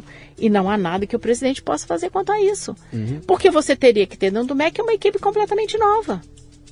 De gente que entende daquela máquina. Né? Então, não é uma coisa fácil. Mesmo assim, eu acho que ainda fiz bastante coisa. Vou dar um exemplo. Né? Então, eu estava lá. Então, tinha o SEI, não sei quantas horas por dia e tentando pular nos vagõezinhos e ir lá com a minha chavinha de fenda tentando mudar aquilo que passava na minha frente. Aí, uma vez por mês tinha a semana do CNL, que é o Conselho Nacional de Educação, tá? É, graças a Deus era tudo reunião online, tá? Porque aí eu botava, ligava o fone numa orelha, tá? Ouvindo o que que os povo estava falando nas reuniões e ficava com a minha chavinha de fenda mudando, consertando o motor dos meus vagõezinhos ali, das outras coisas que eu tinha para fazer. Eu peguei dois negócios lá que eu falei, gente, não, não, juro por Deus, não é possível que vocês estão fazendo isso. Um era, eles estavam escrevendo um parecer sobre educação bilíngue que praticamente inviabilizava as escolas internacionais no Brasil, tá? Essa criava um negócio tão complexo e, e cheio de amarrado ideológico, de bobajada, é, umas citações. Uma... Eu falei, para, para, não faz, vamos mudar o texto disso aqui, porque isso jamais será homologado no Ministério da Educação se vocês escreverem desse jeito, tá? Vamos arrumar, porque a justificativa para se fazer esse, essa resolução aqui é porque tem uma questão das escolas bilíngues, que você chama de escola bilíngue, mas você não sabe, o, o, o pai, né, que está pagando mais caro uma escola bilíngue, não sabe muito bem o que está comprando. Então, era uma definição do que é uma escola bilíngue, do que é uma escola internacional, do que é um currículo em paralelo. Então, o intuito era esse, mas o que estava lá dentro não era isso, uhum. tá? Eu peguei com o meu fonezinho de ouvido. E uma outra barbaridade também, que não vem ao caso, mas assim. Ou, então era essa semana, né? Que eu ficava por conta disso, era o dia inteiro ouvindo as reuniões para ver se não ia sair nenhuma barbaridade, uhum. né? Aí a gente conseguiu passar uma resolução de formação docente continuada, que era um tema que eu vinha estudando anos antes, né? Então, quando passou o vagão da resolução da formação continuada, eu e a minha adjunta, que tínhamos nos juntado para estudar o tema anos antes, porque a gente gosta de estudar, quando passou o vagão, a gente sentou em cima da roda, puxamos o freio e falou assim: não vai passar o texto do jeito que está. Nós vamos reescrever isso tudo. E era durante a noite, era madrugada dentro. Entendeu? Então a Márcia, que era a Márcia Sebastiani, que era minha adjunta, sentou no lugar do relator do CNE e escreveu e tinha mais uma consultora lá, né, que na verdade era uma consultora de uma ONG que trabalhava dentro do, dentro do CNE, que é essas coisas que né, ninguém explica, mas acontece. E, é, e nós sentamos e falamos, vai sair desse jeito. E nós, o Brasil hoje tem uma resolução de formação uh, continuada para docente que não deixa nada a dever é um currículo, na verdade. Uhum. Um currículo para formar docente em formação continuada, que é aquela formação não que você faz na faculdade, mas que você faz depois que você vira professor, uhum. tá? Que normalmente é paga com dinheiro público, porque isso é feito dentro a, maior parte da educação brasileira no Brasil é pública, então o professor ele tem uma graduação em pedagogia, mas ele vai fazer uma especialização, vai fazer um curso livre, etc. E tal. Esse, esse essa resolução é um currículo do que, que deve acontecer nessas formações. E não deve nada aos países desenvolvidos, porque a gente vinha estudando isso com base nos países desenvolvidos e quando a gente sentou para escrever, a gente sabia exatamente o que, que tinha que fazer. Sim, né? Sim. Então, essa é que é a questão. Eu acho que eu tinha isso, né? E eu fiquei com pena de não continuar, mas por outro lado, para minha vida pessoal, hum, achei muito melhor. O custo né? emocional, você tem. Você, Total. Nisso que você falou, a gente conseguiu fazer mas é um custo emocional é, gigante. Eu ia te perguntar, você é casada? Sou. Tem filho? Sim. Todo Não. mundo exposto a essa Não, loucura. Horror. horror. É. Então, essa, essa questão é o seguinte, só para fazer a imagem mental né, na cabeça de quem está nos ouvindo. A, a, a, máquina pública é como se fosse, assim, milhares de trens enormes com 300 vagões andando a uma velocidade relativamente rápida. E se você consegue, tipo, vou dar o exemplo do ministro Tarcísio, né? Ele consegue ser o maquinista do trem dele, Sim. tá? Eu era só um vagãozinho. E eu ficava pulando de um vagão para o outro à medida que a oportunidade de entrar lá com uma chave de fenda me aparecia. Aparecia, eu falava, ah, não posso deixar isso passar porque o prazo vai perder, então PNLD, pumba, entra lá dentro, né? É, com a chavinha e, e, mexe em todas as engrenagens que for possível. Mesma coisa, essa resolução. Então, isso é, é, é, é, é meio que ao acaso, né? Porque não tinha maquinista, não adianta, gente. Uma vai entrar, não entende de política educacional, ele deve entender agora, mas ele era um ministro muito mais político do que técnico. E embaixo dele tinha os técnicos, principalmente o Nadalim, que estava fazendo um bom trabalho. É, era meu papel de técnica fazer, né? Mas você, se não tem um ministro que, além de político, ele é técnico, como no caso da ministra da Agricultura, Tereza Cristina, ou, ou, Tarcísio, que são técnicos num ministério que tem equipe, então ele vira o maquinista, mas eu não. Eu era mecânica de, de, de vagão, uhum. né?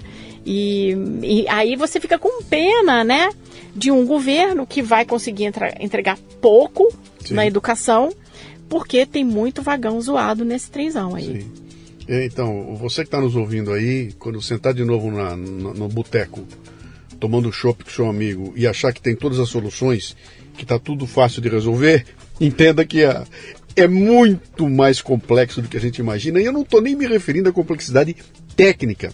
Porque se eu trouxer bons técnicos, eu consigo criar algo interessante. Agora, essa criação pelos técnicos, ela tem que passar por um ambiente político, um ambiente cheio de gente a fim de não deixar fazer. Você fez a imagem de você com a chave de fenda, eu fui imaginando, você sai do vagão, fecha a porta, daqui a pouco entra alguém ali para desfazer o que você fez. Se você não estiver esperta, vão desmontar. Ou vão enfiar alguma coisa ali Sim. dentro que você vai perceber lá na frente, né?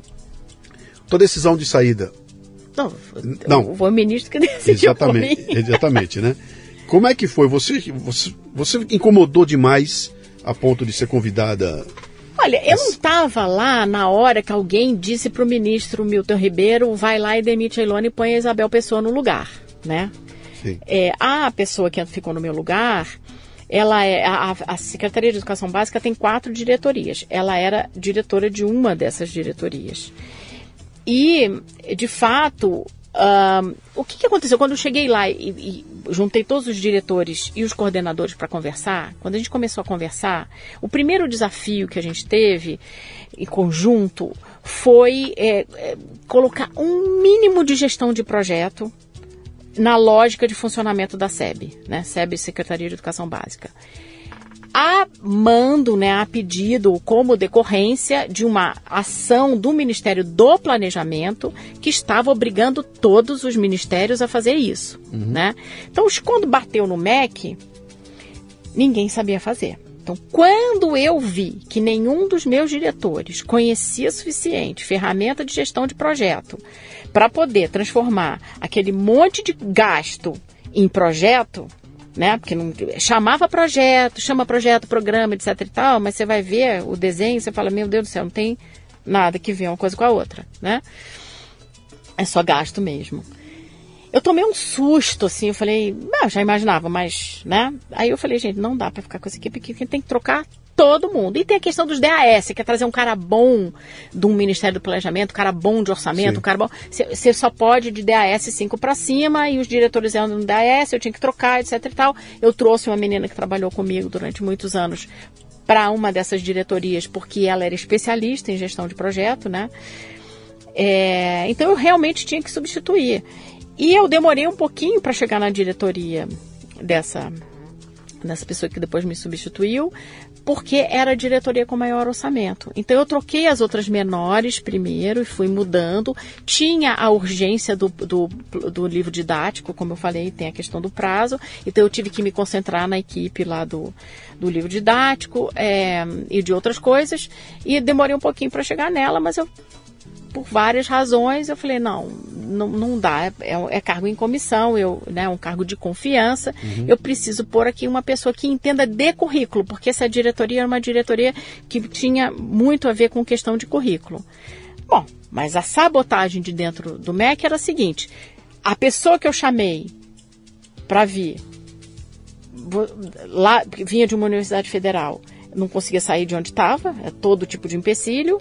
E aqui eu pedi a exoneração dela e a exoneração demorou 48 horas. Só para a pessoa que nos ouve entender, a minha saiu em 72 horas, né? Uhum.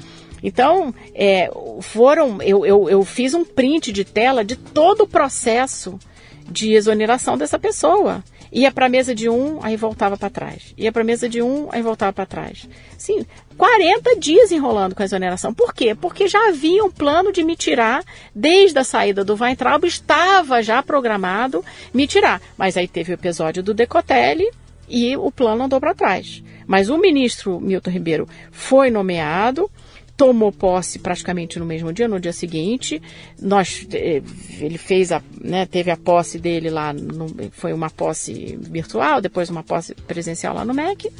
Eu nem cheguei a conversar com ele. Ele pegou Covid no dia seguinte da posse dele e voltou 15 dias depois. No dia seguinte, quando ele voltou, ele já veio com. Me tirou, já, né? E já anunciou no Twitter. Vamos lá para os ouvintes entenderem. Lembra que eu falei do SEI, né? Do, do, do, processo lá de que eu, eu quis exonerar uma pessoa Sim. e essa exoneração demorou 40 dias porque as pessoas que estavam lá dentro do MEC queriam que ela ficasse no meu lugar. Aí o que, que acontece? Se você faz o pedido de exoneração dentro do sistema, ele pode ser descontinuado por quem quer que seja. Ele podia receber, inclusive, uma contraordem, olha, tira, né? Não vai exonerar. Quando o ministro faz o anúncio pelo Twitter, ele faz um fait accompli, né? É um fato consumado. Sim. Então, ó, obrigada aí, valeu, Ilona, por ser secretária, mas vai ficar no seu lugar a outra, né? Então, ele veio orientado, ele não tinha como saber que é assim que se faz. Ele foi orientado, alguém preparou isso para ele, para ele fazer, uhum. né? Quem foi exatamente, eu não sei, mas também não interessa mais. Eu voltei para casa e continuo ajudando o MEC daquilo que for necessário, que me pedirem e que eu tiver competência para fazer, uhum. né? Mas vejam como a máquina funciona. É terrível, isso é desesperador. Que vai muito além da competência técnica da, da, das pessoas vai que estão além, lá. Tem muita, vai muito além, muito interesse. Muito interesse, muito interesse, né? Uh, bom, vamos lá. Você, no começo do nosso papo aqui, você falou que a hora que você começou a estudar a questão de política educacional e tudo, você olhou para aquilo e falou, você usou até um termo em inglês, se eu não me engano, uma coisa assim, é impossível, como é que é? Você olhou aquilo, olhou, você olhou para o Brasil, hopeless, você falou é hopeless, né? Hoje, na posição que você está, depois de olhar por dentro a máquina e ver como é que funciona, você continua vendo como algo hopeless ou vendo o que está acontecendo, sabe, imaginando que possa haver uma continuidade e tudo mais. Como é que você vê essa questão da educação no Brasil? Que ela é, é, todas as discussões que eu faço com qualquer pessoa que seja sobre qualquer tema, a gente vai evoluindo e no final termina na educação. Sempre a, a educação, a é. educação é sempre ela, nasce ali, né? É, deixa eu fazer de trás para frente. A educação, mas ninguém é capaz de falar assim. Se o brasileiro soubesse fazer regra de três no terceiro ano, as coisas resolviam. Uhum. As pessoas falam de educação de maneira genérica. Sim. E quanto a gente fala de educação de uma, de uma maneira genérica, ela não vai melhorar. Tá? Agora voltando lá para trás. Se a gente tivesse com todas as condições ideais de temperatura e pressão que fossem, sinceramente aqui, o Bolsonaro reeleito. Porque uhum. veja bem, gente, é outro grupo. Sim. É outra mentalidade. Lá no MEC, eu, assim, dependendo do ministro, né, dependendo de quem está de olho nas coisas, essas ONGs que eu falei, que não têm competência técnica, mas que dão palpite na política educacional brasileiro, a, brasileira há 20 anos, é, elas não estão dando palpite. Ou se estão dando muito pouco e principalmente não estão dando palpite nenhum na CEALF, isso eu posso garantir, Sim. tá? Então, que é a Secretaria de Alfabetização. Então, se, se, você, se você mantém esse grupo que não acredita nas ONGs, tá? Sim. Deixando as ONGs de lado e indo procurar uma solução técnica realmente é, com, com uma preocupação com o interesse do aprendizado real do aluno, tá? Que é isso que eu vejo na cabeça do presidente Bolsonaro. Foi essa conversa que a gente teve na troca de ministro, né? É, eu vejo essa preocupação dele com a alfabetização e com a gente melhorar no PISA. Ele não sabe como fazer, mas essa, essa é a preocupação Sim. dele. Né? É, mesmo assim, a educação tem um, um, uma desvantagem em relação aos outros setores do governo brasileiro. Você não consegue montar equipe. Tá? Você não tem equipe para substituir todo mundo que precisa ser substituído no MEC. É, é falta de, de, de, elementos humanos? É, é, falta de condição política? Não, não, que é falta de elemento humano. Falta gente. Por exemplo, eu preciso, digamos, uma coisa que precisa ser feita no Brasil. A gente tem que ter um currículo nacional. É, o Sobral acabou de publicar o seu currículo de língua portuguesa e matemática para educação infantil até o nono ano, que foi coordenado por mim. Sim. Tá? Sim. É, a, o, o Brasil tem um currículo nacional chamado Base Nacional Comum Curricular. Este documento é uma porcaria em termos do que faz um currículo, que é isso, né? O menino no terceiro ano tem que saber resolver problemas e entender os conceitos por detrás da regra de três, por exemplo, tá? Que implica ele saber uma série de outras coisas antes. É, se eu quiser montar uma equipe para escrever um currículo nacional, eu vou suar sangue, tá? Uhum. Então, assim, é, se a gente precisar montar uma equipe para montar instrumentos de avaliação é, com base nas avaliações internacionais, ou seja, trabalhar lá dentro do INEP para fazer isso, vai suar sangue também. Porque no Brasil não tem gente que conheça isso. Para começo de conversa, se a pessoa fosse uh, se propor a fazer esse tipo de coisa, ela tem que ler em inglês, né? Uhum. Para poder ler, porque a bibliografia não foi traduzida em todos esses anos. Bibliografia dos anos 80, dos anos 70, dos anos 60 até, né? 50, a taxonomia não, de Bloom, que é super importante, é de 56. Não houve, não houve interesse Foi nenhum. traduzida, mas nunca foi reeditada, então não, não houve tem. interesse, sim. Não houve interesse, não Deixa é. eu fazer uma pergunta bem ignorante, bem ignorante, bem ignorante. Eu posso, tá? Porque eu não sou do ramo, tá? É... Se você quiser pegar esse currículo que Sobral publicou e transformar esse currículo no currículo nacional, é possível? É. É uma normativa, é um decreto local. Você pode transformar numa normativa nacional. Só uhum. copiar. Politicamente é impossível, mas. Politicamente é impossível. é possível. Tecnicamente é possível. Quer dizer, uhum. a solução está aí, está na cara da gente. E você falou uma coisa interessante logo no começo, quer dizer, talvez a solução esteja na Finlândia. Mas quando você fala isso, já vem 500 caras dizer você não pode comparar a Finlândia com o Brasil, Sim, é incomparável. Claro. É. Sempre tem que ter uma solução brasileira é, desconsidera o que tá lá é. fora porque a solução tem que ser brasileira. Porque nós somos ETs, né? A gente tem quatro olhos, duas... Isso é o discurso da área de educação, não é de outras áreas, né? Sim. Pelo contrário, você olha, o Brasil se orgulha na área de medicina, na, em áreas, o Brasil tem áreas de ponta Sim. em várias áreas, agricultura. Todas essas áreas que são de ponta no Brasil, como é que a gente sabe que a gente é de ponta? Porque a gente está alinhado com o que há de melhor no mundo. Claro.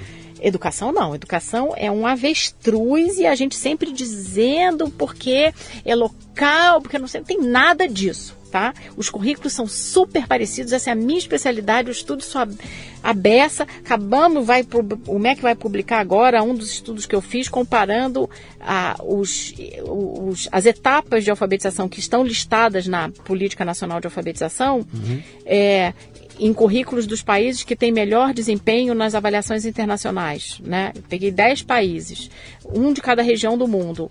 É, to, tudo que está, esses seis itens que estão na PNA, são obrigatórios, estão nas normativas curriculares dos países desenvolvidos, caramba. Só não tem na nossa base nacional comum curricular. Uhum. É uma barbaridade monstra. Quem foi que fez a base nacional comum curricular? As ONGs. Sim. Entende? Sim. Sim. É, o, o nível de disfarçatez é assustador. E tudo gente com discurso fofo, gente bacana, gente boa pra chuchu. Eu que sou megera, as pessoas me detestam, me odeiam, eu sou o demônio para eles, entendeu? Uhum. Eles são fofos. Né? A malvada sou eu que estou falando. Escuta aqui, peraí um minutinho. Por que, que o menino. A questão da fluência, né? Por que, que, por que, que não pode estar tá lendo 60 palavras por minuto no final do primeiro ano, que é o que está escrito no currículo de Sobral? Em Portugal é 50. Isso porque em Portugal até pouco tempo não tinha pré-escola. É, obrigatória, agora já tem, então é um pouquinho menos, mas assim, é um, o mundo é assim, gente. Influência é que nem termômetro. Que o termômetro está para a área da saúde, como a medida de influência está para a área da educação no mundo. Só aqui que não pode, né? Uhum. Essa briga agora recente do, do livro didático, um dos problemas era usar o termo fluência no livro didático. Pelo amor de Deus, é um nível do atraso, assim. Uhum. E as pessoas não terem vergonha de expor esse tipo de argumento é porque o problema é muito grave. Sim né? Sim. Porque está achando que não vai achar interlocutor que vai desmascarar essas barbaridades. Sim. Bom, Ilona, vamos, vamos caminhar aqui para nosso para nossa reta final.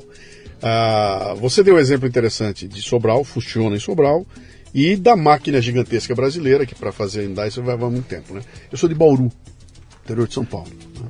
Bauru está na onda agora que botaram uma prefeita lá que está fazendo acontecer, pintando e bordando. Né? Se Bauru quiser ser uma Sobral, Bauru não tem o bispo que Sobral teve, também não teve a família, não tem os Gomes em Bauru. Bauru é uma coisa diferente, né? Se Bauru quiser ser, fazer com que aquilo seja uma Sobral, o que, que Bauru tem que fazer? E eu quero que você entenda que o que você vai falar para uhum. mim aqui agora é apontar um caminho para qualquer município que estiver nos ouvindo aqui. Fala, cara, tem, tem, tem onde ir. Olha, a política educacional eficaz, e eficaz é fazer com que todos os alunos aprendam aquilo que é esperado para aquela etapa escolar, né, vírgula, no meu caso, de preferência alinhando a expectativa com as dos, dos países desenvolvidos, né? Então tem quatro são quatro pilares de, de, de, uma educação eficaz. Você tem que ter um currículo que diga: o menino no terceiro ano vai saber vai, é, compreender os conceitos e resolver problemas de regra de três. Tá? Esse, esse eu posso buscar em Sobral. Pode buscar posso em Sobral, Sobral, pode Perfeito. copiar da Inglaterra, pode copiar tá. de Singapura, de quem você quiser. Tá. tá? Existem currículos no mundo para você copiar. Okay. Tá? O de Sobral tá fácil porque está em português. Tá. E está muito mais detalhado do que dos países desenvolvidos que a gente estudou.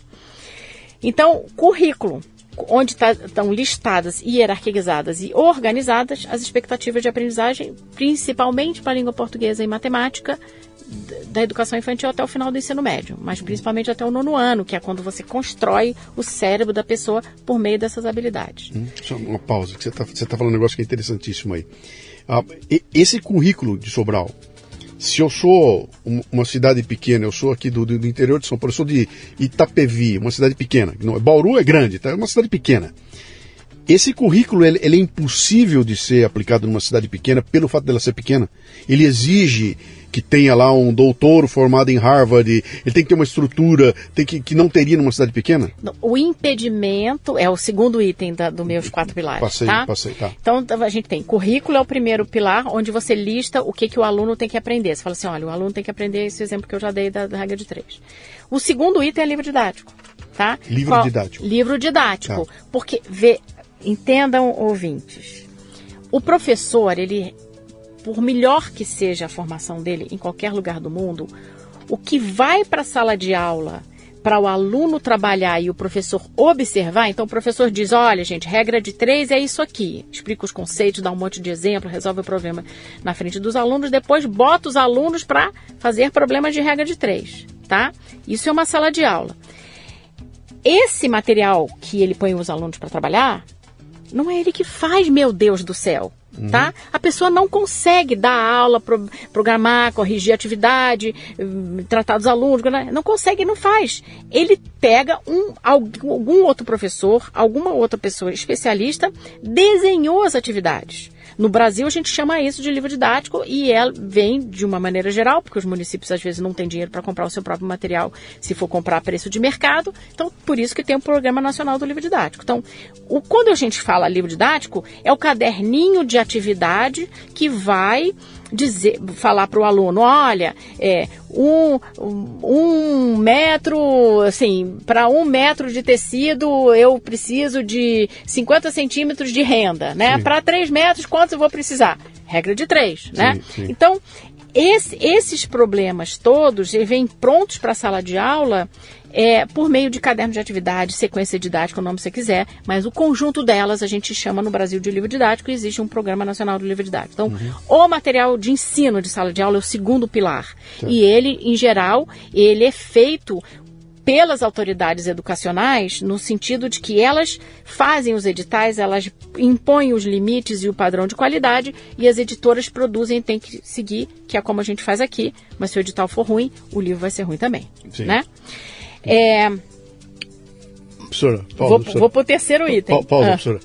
Se Sobral achar que nenhum dos livros que estão ali serve, ela pode pegar um livro fora ou só aquilo que o MEC liberou? Não, o que, que Sobral fez? Porque quando a gente estava escrevendo o currículo, no meio das reuniões, sempre alguém batia a mão na testa e falava: Meu Deus, não há livro didático para dar esse currículo. Aí eu corria para o prefeito e falava: Prefeito, não tem livro didático para dar, vai ter que comprar. Ele falou assim: nós vamos resolver. Calma que nós vamos resolver. O Sobral está fazendo isso como? Botou os próprios professores, porque a partir do, do, momento que você diz que o menino vai ter que saber regra de três, com, com esse nível aqui de conhecimento, resolvendo problemas, por exemplo, de uma, duas, três, quatro etapas, né? Que envolvam regra de três no terceiro ano, o professor falou: Ah, ah, é isso que você quer? Então ele senta e escreve. Tá. Mas se você fala para ele que ele só vai saber fração no sexto ano, que é o que está na, na Base Nacional Comum Curricular, ele não vai escrever um, um, uma atividade de regra de três para o terceiro, uhum. tá? Então, Sobral, o povo lá de Sobral juntou um grupo e começaram a escrever sequências didáticas próprias. Uhum. Que, aliás, era a estratégia de Sobral desde a hora que eles resolveram alfabetizar todo mundo com seis anos, lá atrás, no ano 2000. Porque não tinha livro didático que fizesse isso. A sequência didática não é um livro didático. Ela é uma sequência feita o é livro didático é uma, é, é uma apostila, é uma apostila é, que eles fazem lá. É. O livro didático é o conjunto das okay. sequências didáticas que, que, é feito por uma editora. Mas você pode pegar folha, você pode pegar folha de atividade tá. de vários livros diferentes. Se a gente nadasse em dinheiro, tá? A gente podia pegar, uh, os municípios podiam pegar vários livros didáticos diferentes e pegar as melhores folhas de cada um, que isso é que faz, nas boas escolas particulares fazem isso, né? E, e, e pega, faz sequência a sua própria sequência. Sim. Mas é, desenhar a própria sequência, como eu disse, o professor não faz. Sim. A terceira questão é a avaliação. Então eu falo assim, ele vai saber regra de três, tá aqui o livrinho para ensinar a regra de três e botar as atividades para ele fazer, e o professor observa, observa pelos erros e fala, ah, e ele entendeu errado. Então, peraí, pelo erro que ele cometeu na tarefa, ele vai lá, corrige e ensina o menino a fazer certo, né? Porque os erros também são sistemáticos, então você já sabe qual é o remédio. Aí, a prova, o que que tem?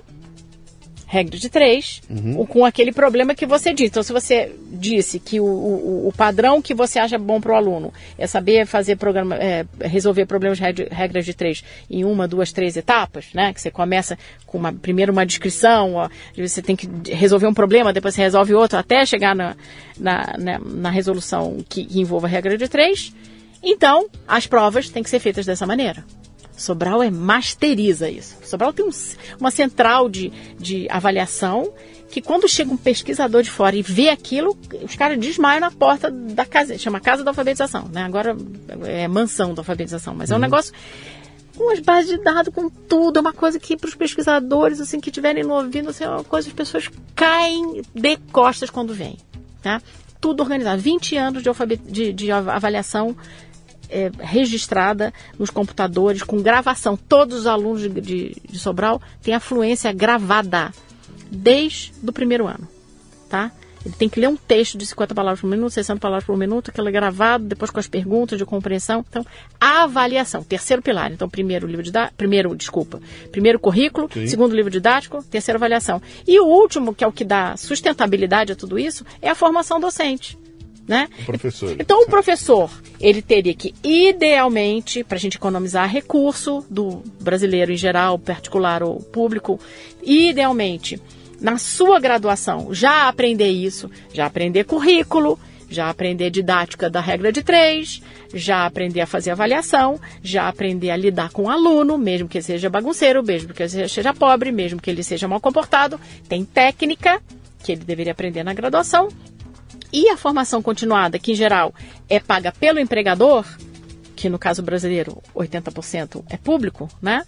É, tinha, tem que dar conta disso. Então, se ele saiu da graduação e não está muito bem dominando como é que ensina a regra de três, então você vai ter uma formação, né? Se você faz uma avaliação no seu município, é, percebe que os meninos não estão entendendo os conceitos, né? E anotação, ou sei lá o que for, qualquer aspecto que leve ele a entender a regra de três, você na avaliação, se ela for bem desenhada, você identifica onde que o aluno não aprendeu e aí você dá o remédio, uhum. né? Então a, a, avaliação é o, é, o, é o termômetro. E aí você um dos remédios é a formação docente. Os nossos professores não estão sabendo ensinar, ou eles próprios não sabem regra de texto, que é muito comum, Sim. né? Então, a gente precisa fazer uma formação específica para que ele possa, então, ser um bom professor é, desse item, dessa expectativa de aprendizagem. Então, os quatro pilares, mais uma vez, currículo, livro didático, avaliação e formação docente, que aí dá sustentabilidade, porque daí você começa a girar um círculo positivo Sim. de que o próprio professor pode atualizar o currículo, contribuir para a produção das atividades, das sequências didáticas que fazem parte do livro didático, fazer as avaliações, que é o que Sobral conseguiu fazer. Sobral é uma máquina pedagógica porque está tanto tempo fazendo direitos, fazendo as perguntas, fazendo e respondendo corretamente as perguntas de como é que eu faço para o aluno aprender mais, que tem uma equipe é, já azeitada e com uhum. experiência para fazer isso. Então, montar uma máquina pedagógica Sim. efetiva depende dessas quatro coisas. Suelen, pega a tua turminha de Bauru aí, junta a tua turminha aí, vai lá visitar Sobral, vai visitar lá, vai ver como é que as coisas estão entra no site. Entra no entra site. Entra no site secretaria e pega o currículo. Sim, tá tudo lá, né? É, que tá coisa impressionante, né? Cara, eu, eu, eu, não vou, eu não sei te dizer o que. Eu, eu passei por momentos aqui de total desespero, sabe? De repente você, cara, tá tudo na mão, tem que fazer, precisa do, de, de, a vontade política de fazer acontecer, mas só ela não basta também tem os inimigos que não querem deixar acontecer. E acho que a lição que fica aqui, que é uma coisa que eu tenho batido, eu, eu trouxe aqui alguns deputados do Novo. Uhum. O Alexis Fontaine veio, o Paulo Ganimi, o Marcel Van Hatten vieram aqui, né? E na conversa com eles, ele, o, o, o Alexis falou para mim aqui, falou, cara, a maior parte do meu tempo eu gasto tentando impedir que coisas aconteçam. E eu não estou construindo nada, cara. Eu estou lá parando, eu, eu, brecando, porque senão vem horrores, né? É. E essa, esse trabalho de impedir não aparece.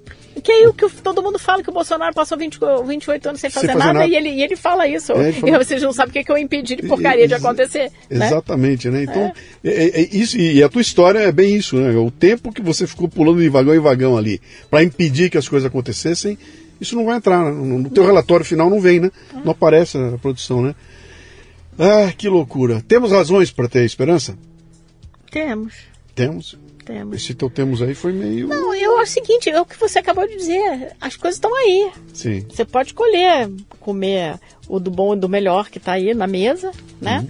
Mas você tem que ter discernimento para selecionar o que, que é bom e o que, que não é. E você pode cair nessas esparrelas aí que tem. chovem. O problema é isso, que as esparrelas, elas chovem na sua cabeça. Sim. As boas soluções, inteligentes, de, de escola eficaz, etc. E tal, você tem que procurar escondido dentro de gaveta. Uhum. Né? Porque elas são incômodas para quem detém Sim. o poder, para quem está ganhando dinheiro com essa situação atual do Brasil na educação. Né? Sim. Sim. Então, se as coisas funcionarem, o mercado vai mexer né? As, as editoras mudam de lugar, escola privada muda de lugar, né? Então, sindicato muda de lugar, quer dizer, as relações de poder e de ganho financeiro né, que tem na educação hoje, elas estão sustentadas nesse contexto. Se você altera esse contexto, há uma dança das cadeiras. Uhum. E aí, quem está sentado na cadeira não quer que ela aconteça, né? Está fazendo o que agora? Continuo de consultora e ajudando o MEC naquilo que é possível. Quando me pedem ajuda, eu estou sempre pronta para ajudar. Teu, teu livro está tá no prelo? Como é que tá? Não, eu tenho escrito teu, vários teu capítulos. Blog, teu blog tá onde? Não, eu Como é parei é porque assim, eu escrevi, agora que estão saindo, meu trabalho do ano passado, né, para além da secretaria, que foram três capítulos de livro, agora que estão sendo publicados. Mas vão sair aonde? Esses... É cada um um livro. Um já saiu, que foi um, um, um capítulo sobre dados de educação que eu escrevi para a ENAP. Tá. Já saiu. É, agora tem o relatório da, da Conab, que é um, um, um, trabalho que eu fiz para o MEC, que é esse que eu disse do, da, da, comparação dos currículos em relação aos itens essenciais da, da PNA. E agora tem um outro sobre alfabetização, uhum. que eu revisei anteontem, que vai para a editora também. Legal. E aí eu estou escrevendo mais um sobre matemática. É, eu sempre tenho vontade de voltar a escrever no blog, mas não dá tempo. Se, se a Suelen lá de Bauru quiser falar com você, como é só que faz? Só me ligar. É só te ligar? É. É? é onde é que ela acha o teu contato? Ah, no, no Twitter. Twitter. pode ser pelo No próprio Twitter. Twitter. Perfeito. É. Tá bom. Legal. Olha aqui, que história fantástica. Você, você é, é, mais uma que senta aqui contando que os dragões são muito maior, mais inteligentes, mais numerosos maiores e ter um monte de dragãozinho em volta que toda hora chega e, e, e, batalhar contra eles é muito complicado. Não tem solução fácil, não tem solução simples. E a gente devia estar preocupado em fazer o barco andar em vez de tentar dar porrada no, no capitão, né? É. Capitão, tirar o capitão, deixa é. andar, cara, deixa andar. Se ele chegar no porto, vai ser bom para todo mundo, é. né? E lá na frente, troca. Na hora da eleição, não gostou, troca, né? O, a figura do dragão é interessante porque o dragão tem asa e cospe fogo, né? Sim. Então, ele contra o, nós, os seres humanos guerreiros, por mais armados que nós estejamos, né? É, lembra aquela Game of Thrones, Sim, Thrones a, a, cena final, né? É, é injusta. Então você tem, você entra com o seu CPF num cargo de comissão para tentar ajudar o governo e lá dentro tem o cara que está sentado, protegido pela estabilidade profissional, ganhando um salário estratosférico e cheio de amigos dentro do governo, né? É, é, é, é, é desigual Sim. a competição. Né? No fundo, eu escrevi isso na, na no meu blog, ou, ou, foi na entrevista que eu falei, já não me lembro, na Gazeta. É assim, as pessoas querem te derrubar porque senão você vai trabalhar a vida delas. Não, não, é, é, o, é, o, deep state, né? É o, é o, establishment, é o, é o estamento burocrático né? É, brasileiro que que às vezes está só preocupado com a sua posição pessoal, mas às vezes também está a serviço de outrem, né? Sim. De gente com, com interesses maiores. E essas pessoas são dragões. Elas têm é cobra com asa, né? Sim. né? Basicamente, que é o que o dragão, além de cuspir fogo. Né? Então, é um problema. Ilona, obrigado, viu? muito obrigado pela, pela conversa, foi muito legal. E espero que a gente tenha aí chance de levar essa tua, essa, essas tuas ideias adiante. Quem sabe a Suelen entra em contato com você e fala, tá vamos dar um jeito em Bauru aqui. Vai ser um prazer, ela tem cara de ser muito gente boa. Ela está fazendo acontecer lá. Obrigado. Obrigada. Muito bem, termina aqui mais um Leadercast. A transcrição deste programa você encontra no leadercast.com.br.